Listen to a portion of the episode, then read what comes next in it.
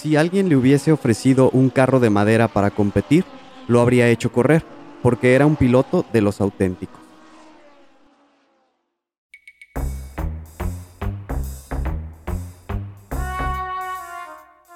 La cacería de historias continúa y no dejaremos escapar ninguna. Solo necesitamos encontrar a quien esté dispuesto a compartirlas. Justo estaba viendo estos detalles cuando se dio cuenta de algo más perturbador. Solo podía ver de su cintura para arriba. No tenían piernas. Nunca había experimentado esa sensación. Literalmente, el estadio entero retumbaba bajo nuestros pies. Una vez más, comenzó a sonar el teléfono. No quería contestar, pero el sonido me estaba volviendo loco. Por si fuera poco, en el horizonte, un rayo azota la cima de la montaña, justo en la dirección hacia donde nos dirigimos, haciendo temblar la tierra bajo nuestros pies. Soy Pablo. Yo Miguel. Y, juntos, somos cazadores de historias.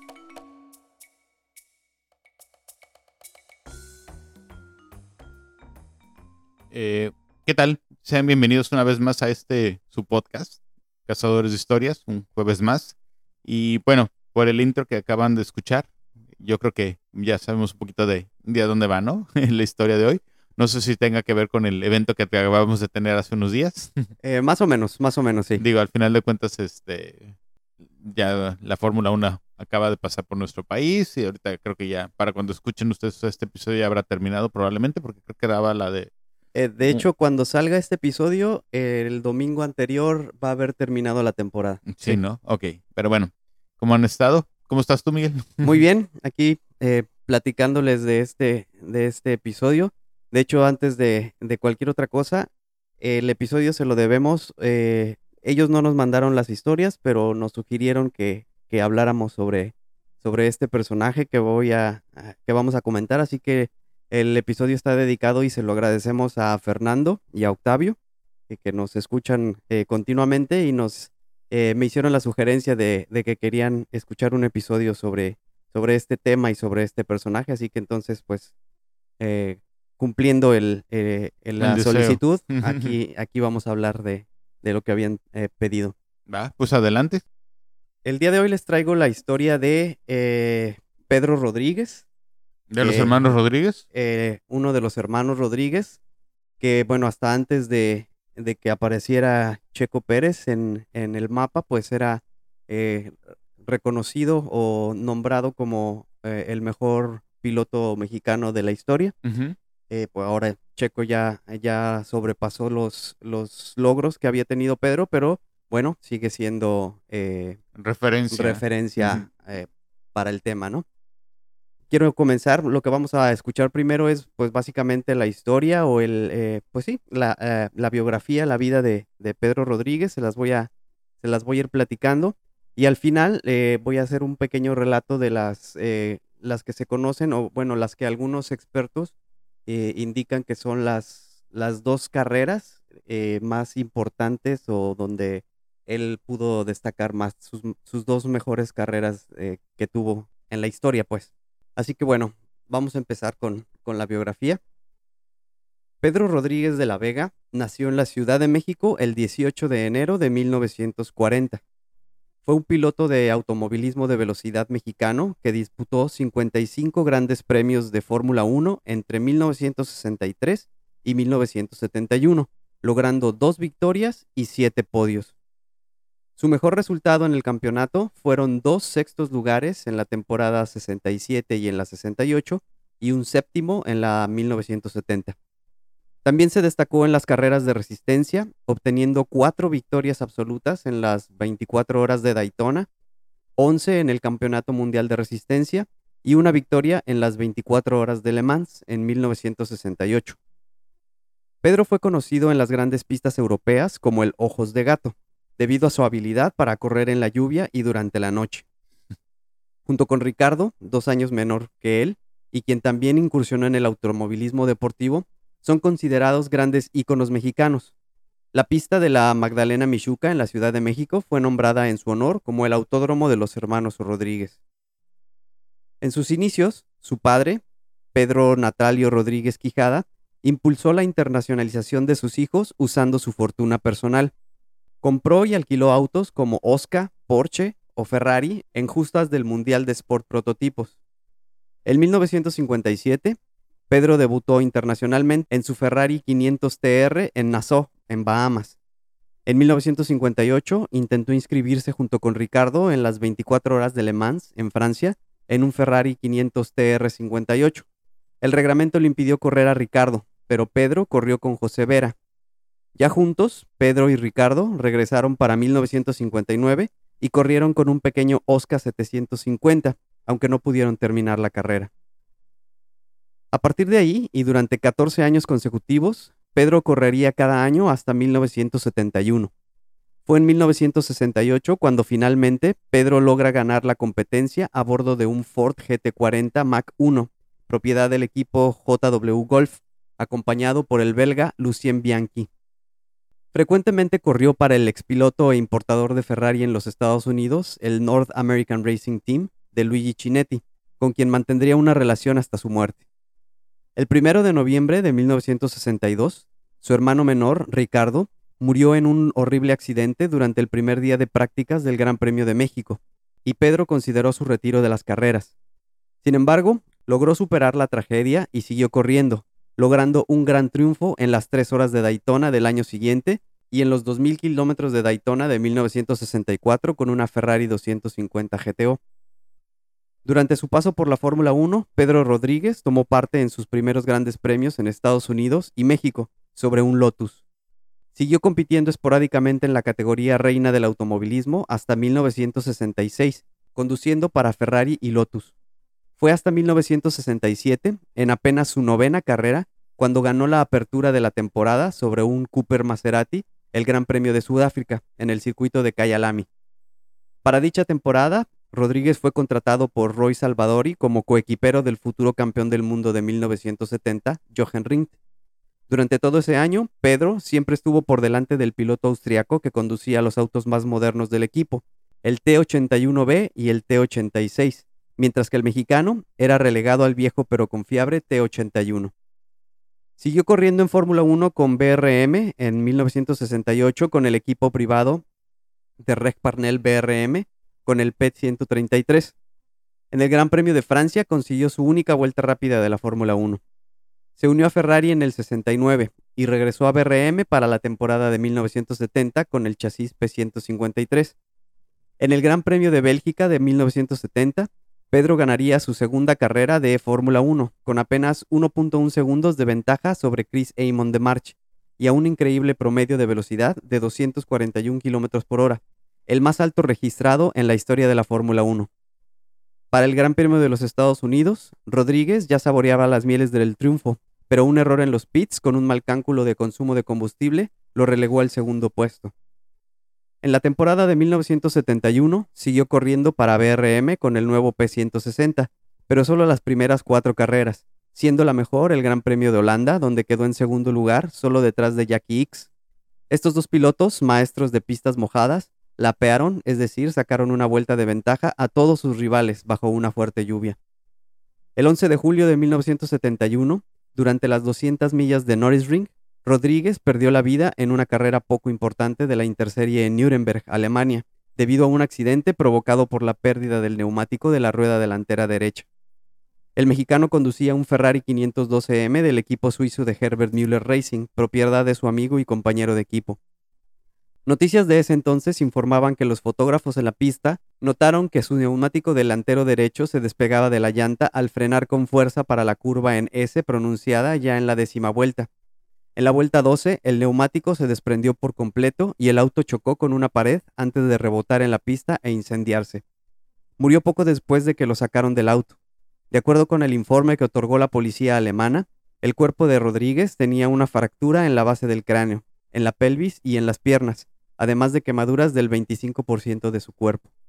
La noticia de su muerte, ocurrida un domingo por la mañana, fue informada por televisión por el periodista Jacobo Zabludowski en el noticiero Hoy Domingo a las 10 de la mañana, realizándose una remembranza del piloto mexicano. Antes, XCW Radio había dado la noticia a las 9.30, por el locutor Héctor Martínez Serrano, en los espacios informativos que tenía la estación. El jueves 15 de julio, el cuerpo de Pedro Rodríguez llegó a la Ciudad de México, donde miles de personas esperaban en el aeropuerto para honrarlo.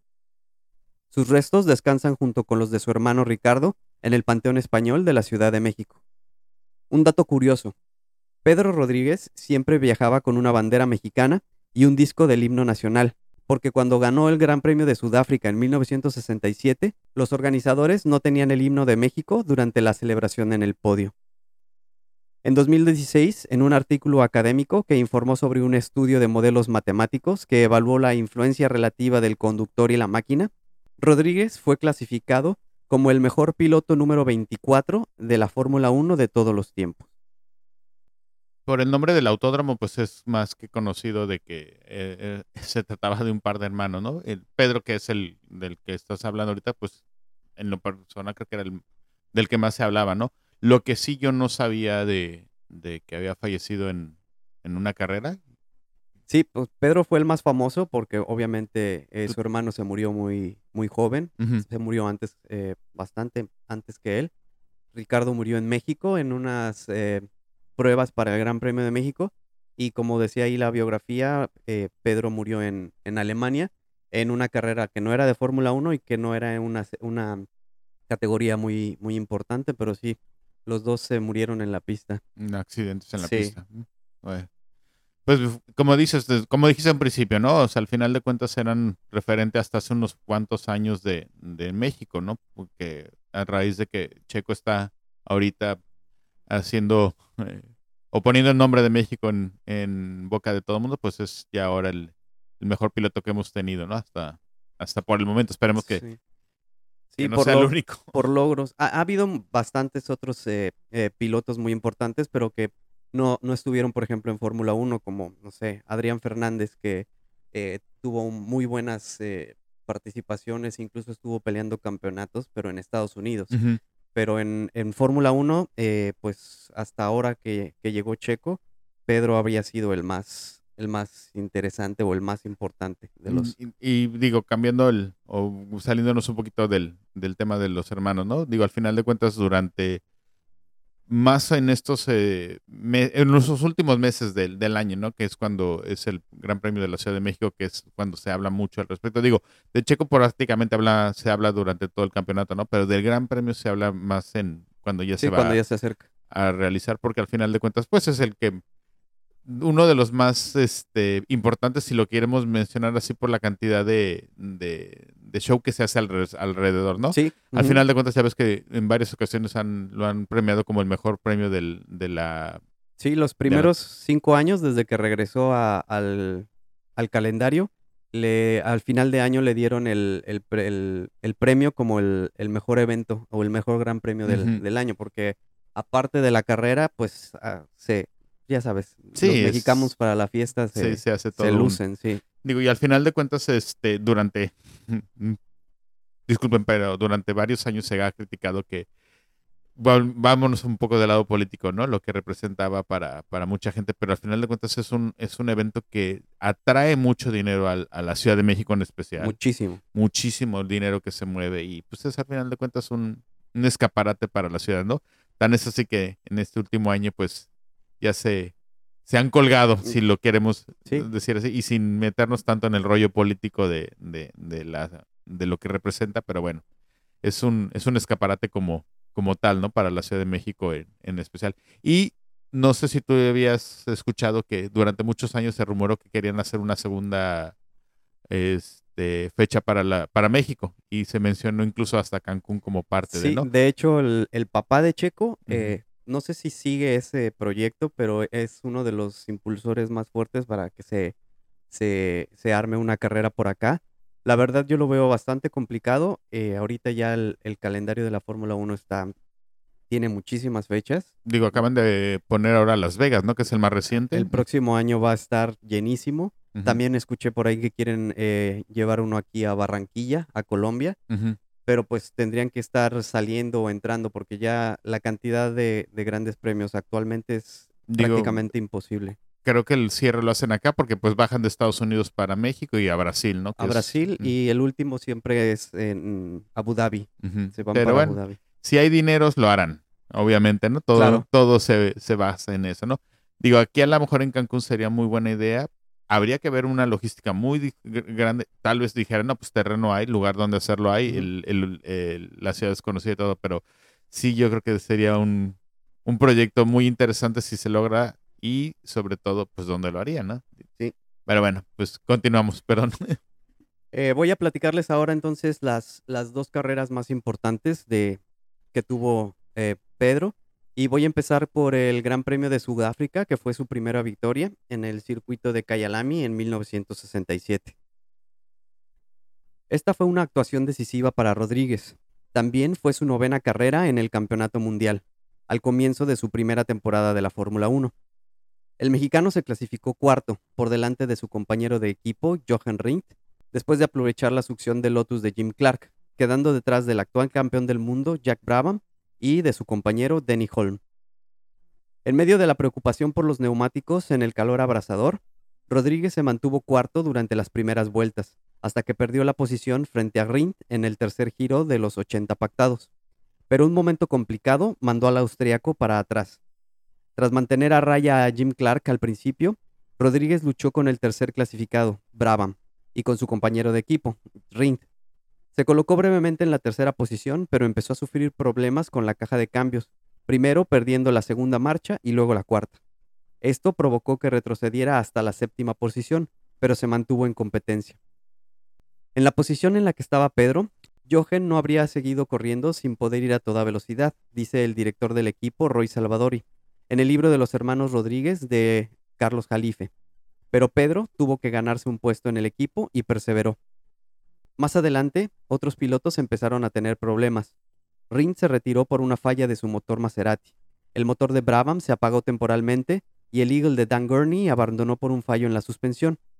Rodríguez era ahora cuarto y pronto superó al Honda de John Surtees, que comenzaba a tener problemas. A 23 vueltas del final, el Cooper estaba a una vuelta del líder Holm, pero entonces Brabham tuvo problemas en los frenos, entró en boxes y cayó a la cuarta posición. Rodríguez no pudo recortar la ventaja de Love y a falta de 10 vueltas estaba a 21 segundos. La victoria parecía imposible hasta que Love, a pesar de tener un depósito de combustible adicional en su Cooper de 2.8 litros, tuvo que parar para recargar. Rodríguez pasó por delante, redujo su ritmo para conservar el combustible y se llevó la primera victoria de un piloto mexicano en el Campeonato Mundial de Fórmula 1, en una carrera que Gregor Grant de Autosport describió como uno de los grandes premios más emocionantes en muchos años. El coche que utilizó era un Cooper T81, empezó en la cuarta posición y terminó como primer lugar. La segunda carrera, eh, que fue una de las más reconocidas que tuvo eh, en su historia, fueron los mil kilómetros de Bran Hatch en 1970. Esta no es de Fórmula 1, es de otra categoría. Podríamos hablar de la carrera de Osterring debido a que fue una gran competencia, pero la calidad de la batalla en Brands Hatch el año anterior fue posiblemente más dura. Rodríguez requirió de menos suerte y es ampliamente considerada como una de las mejores actuaciones en mojado de todos los tiempos. Entre los participantes de aquella carrera se encontraban cuatro Porsches 917 de fábrica, dos Ferrari 512S y pilotos de Matra y Alfa Romeo, entre los que destacaban Amon, que consiguió la pole para Ferrari en seco, además de Brabham, Elfold, Holm, X, Oliver, Redman y Stifford. En unas condiciones de humedad atroces y tras salir en la tercera fila, Rodríguez fue obligado a ir a pits por un adelantamiento mientras ondeaban las banderas amarillas, que Pedro afirmó no haber visto. Ello le valió una severa bronca por parte del secretario del circuito, Nick Siret. Nick se fue encima de él, pero Pedro se sentó en el coche mirando a través del parabrisas. Recuerda Simon Taylor, exdirector de Autosport, que informó. Pedro no levantó la vista y Nix le dio un golpe en el casco y le dijo, no vuelvas a hacer eso, y dio un portazo. Rodríguez volvió a la carrera con casi una vuelta de retraso, dejando líneas negras por la calle de Pitts. Tuve que conducir muy fuerte, como si la pista estuviera seca, dijo Rodríguez a A Year to Remember. Después de eso, se dedicó a adelantar a todo el mundo, incluido su compañero de equipo Seifert, junto con Elford y Amon, rodando constantemente a un ritmo superior de los demás. Jackie X, uno de los pocos que podía igualar al mexicano en esas condiciones, se vio perjudicado por los problemas de los limpiaparabrisas de su Ferrari, y Rodríguez se limitó a alejarse de sus rivales. Recuerdo la forma en que nos pasó a todos. Las cosas que hacía en ese coche era como si jugara con las manos, dijo Eamon después de la carrera. El progreso de Rodríguez fue implacable y le dio a su copiloto Kinunen una ventaja de dos vueltas después de tres horas y media. El finlandés se esforzó por mantener el ritmo y Rodríguez terminó haciendo gran parte de la carrera de 6 horas 45 minutos, a excepción de una hora 15 minutos que lo ocupó su compañero.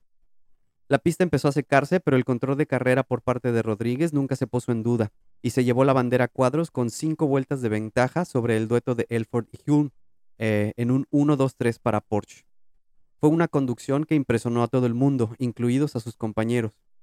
La actuación del piloto mexicano fue descrito como una actuación virtuosa, mientras que en el libro de los hermanos Rodríguez, Atwood dijo, desafiaría a cualquiera a conducir un coche de esa manera, tan rápido como lo hizo Pedro ese día en una pista mojada. Jim Clark, si estuviera vivo, o cualquier otro que puedas nombrar. Nadie podría haber igualado a Pedro ese día. Muchos otros expertos también consideran que fue el mejor pilotaje de Rodríguez visto nunca. Algunos de esos comentarios fueron, era simplemente horrible de ver, pero tan brillante. Estuvo extraordinario, se superó a sí mismo. Fue la mejor actuación que he visto. La magnífica conducción de Pedro en Brands Hatch con el 917K es por lo que siempre será recordado. Fue una conducción fantástica. El auto fue un Porsche 917K. Inició la carrera en el puesto 7 y terminó en primer lugar. Digo, eh, mucha gente incluso he escuchado cuando critican el automovilismo como deporte, que dicen que pues qué, qué, tan, qué tanto vas a hacer, ¿no? Al conducir un auto, ¿no? Pero por ejemplo, en este último ejemplo, donde son carreras de resistencia, ¿no? Prácticamente de, por tiempo por, o por distancias muy largas, ¿no? Sí. Y un amigo me estaba el otro día platicando que incluso hasta en la Fórmula 1 bajan de peso, o sea, en la carrera. Durante la carrera, Durante la carrera y aparte por la deshidratación de, de, del estar manejando en el auto y todo, por el nivel de estrés que manejan y demás. Digo, al final de cuentas sí es un, es un, es una actividad que sí te requiere un físico, aunque no, la mayoría de la gente piensa, pues, ¿qué, qué tanto es? Muchísimo. ¿no? Al final de cuentas, ¿no? Y ya ahorita con lo, con lo que nos estás platicando de las dos carreras, pues te das cuenta de eso, ¿no? De, del nivel de, de lo que te solicita o lo que te pide, ¿no? El, el para poder estar, perdón, manejando durante, sí. durante, digo, no solo el estrés, el, Sí, bueno, y aparte, bueno, en los inicios de, del automovilismo y los primeros campeones en los años 50, 60, pues sí los veías eh, gorditos y cuestiones así porque era otro tipo de situación. Los pilotos actuales en cualquiera de las categorías, pero en Fórmula 1, eh, necesitan un tipo de preparación física eh, muy, muy fuerte. No sé, ahí pueden checar en internet videos de cualquier, pueden poner el nombre de cualquier piloto y preparación física y son unas eh, cuestiones de, sobre todo cuestiones de cuello, de brazos, eh, donde pues eh, aguantan presiones y fuerzas muy, muy altas, entonces necesitan estar súper bien preparados. Y no hablemos de la preparación mental que debes de tener también, porque eso es otro, otro, otro punto, ¿no? Al, al, final de cuentas. Ahorita que también comentas eso, yo no la he visto, pero sé que hay una serie en Netflix donde hablan mucho de, de es prácticamente como una tele, no, no una novela, sino algo más, mm, fuera de las de las carreras, ¿no? Para que también eh, está ya muy eh, está muy dramatizada. Digo, eh, todo, de hecho, el, equipo de, Netflix acompaña a, la Fórmula 1 toda todo el año y están grabando allí en los circuitos y todo. Como buena serie de Netflix tiene ya mucha cuestión dramatizada, pero eh, está muy buena, ha traído a mucha gente que no tenía idea de la Fórmula 1, por la, la, la ha incluido. Se llama Drive to Survive. Eh, creo que van cuatro temporadas, me parece. Y normalmente la temporada la, la lanzan, o sea, por ejemplo, lo que sucedió ahora en el 2022, la temporada debe aparecer un poquito antes de que empiece la temporada de, del año que entra. por ahí de febrero, marzo, lanzan la, la temporada anterior y está, la verdad, si eres aficionado, y aunque no seas aficionado como serie, eh, está bastante interesante. Digo, al final, eh, a eso iba, ¿no? Que al final lo que está haciendo es, como dicen, ¿no? Atrajo más gente a, que conozcan, porque obviamente no sé si sea un fenómeno propio nada más de México al tener ahorita una persona que nos está que está participando y que Claro. está haciendo un buen papel, pues muchísimos mexicanos o en general están, están más interesados, ¿no?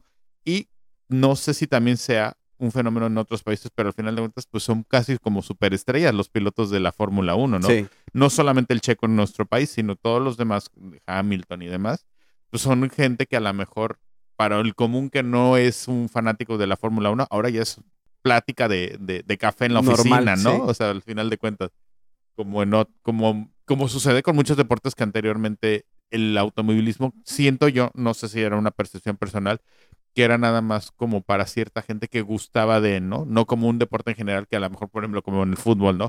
Que aunque no te gusta, pues conoces de o sabes de por, por, por, por ser un, Sí. un deporte muy popular, ¿no?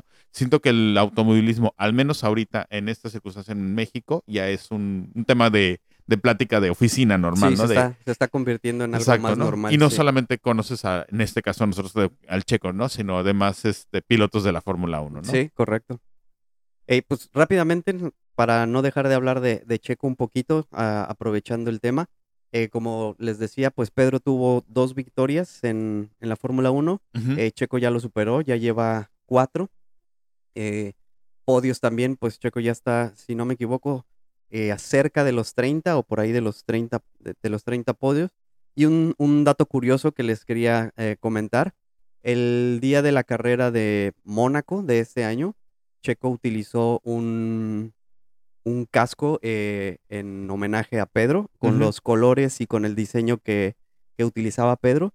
Y coincidencia, buena suerte o no, ese día ganó la carrera. Entonces, por cierto, el día de hoy que estamos grabando, eh, este fin de semana se corre en Brasil y Checo está utilizando un, un casco nuevamente muy similar a ese. Entonces, vamos a ver si, si, le, si le resulta de, de suerte. Mm, Pues ojalá y, a- así sea, ¿no? Pero bueno, qué, qué- qué interesante estuvo todo esto. Al final, digo, como, como me comentaste en principio, ¿no? Es, es un, un homenaje tal vez para, para los pilotos, ¿no? Sí. Y ojalá y pues sea- sean muchos más los que participen. Sí, ahí les dejo nada más una, una frase que, que dijo Pedro. Las carreras son mi vida y un fin de semana sin carrera es un fin de semana perdido. Bueno, pues creo que me toca a mí este, despedirnos. Digo, al final ya estamos en la recta final del año, en la recta final también de nuestra tercera temporada, porque vamos a, les vamos comenzando a anunciar que nos quedan creo que un par de episodios. Dos o tres más o menos, sí. Nos vamos a tomar un, un descanso como todos y pues para prepararnos para, para la cuarta temporada, ¿no? Pues muchas gracias, este, una vez más, les recordamos nuestras redes sociales donde nos pueden encontrar. Eh, estamos prácticamente en este, en, perdón, en, en Twitter, arroba ca- casi historias P. Eh, nos pueden eh, seguir también en nuestra página de Facebook, eh, nuestro correo que siempre se me olvida, Miguel. Cazadores de historias podcast arroba gmail.com. Me lo voy a tatuar para que ya no se me olvide. Pero bueno, pues muchas gracias por, por escucharnos y pues nos estamos este, escuchando la próxima semana. Hasta luego. Muchas gracias y hasta luego.